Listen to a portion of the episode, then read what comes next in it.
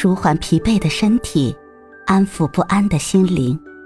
你好，欢迎收听夜听栏目《猫一会儿吧》，我是奇迹猫猫。今天为你带来的美文是《悠悠七里香》。这世界哪怕再叫人失望，也有一种叫美好的东西在暗地里生长。三层小楼。粉墙黛瓦，阅览室设在二层。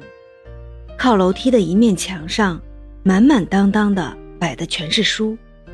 朝南的窗户外面，植着七里香。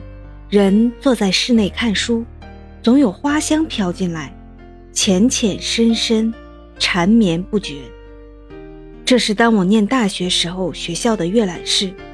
对于像我那样痴迷读书而又无钱买书的穷学生来说，这间免费开放的阅览室，无疑是上帝赐予的一座宝藏。在那里，我如饥似渴，阅读了大量的中外文学书籍。其实那时我心卑微，我来自贫困的乡下，无家世可炫耀，又不貌美，穿衣简朴，囊中时常羞涩，在一群光华灼灼的城里同学跟前。我觉得自己真是渺小又丑陋，是读书使我的内心慢慢的变得丰盈，那真是一段妙不可言的光阴。每日黄昏一下课，我匆匆跑回宿舍，胡乱塞点食物当晚饭，就直奔阅览室。看管阅览室的管理员是个三十多岁的年轻人，个高肤黑，表情严肃。他一见我跑去。就把我看的《诗经》取出来，交到我手上，把我的借书卡拿去插到书架上，这一连串的动作跟上了发条似的，机械连贯，滴水不漏。我起初还对他说声谢谢，但看他反应冷淡，后来我连谢谢两字也免了，只管捧了书去读。读着读着，我贪心了，想把它据为己有。无钱购买，我就采取了最笨也是最原始的办法——抄写一本《诗经》，连同它的解析，我一字不落地抄着。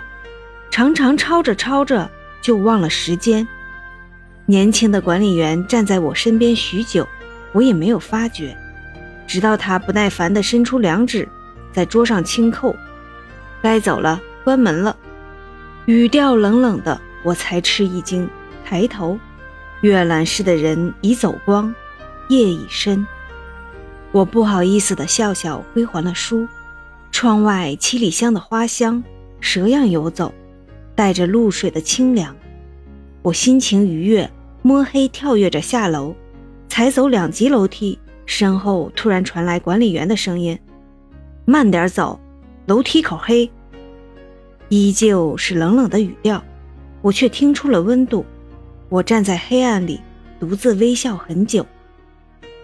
那些日子，我就那样浸透在《诗经》里，忘了忧伤，忘了惆怅，忘了自卑。我蓬勃如水边的荇菜，野地里的卷耳和蔓草。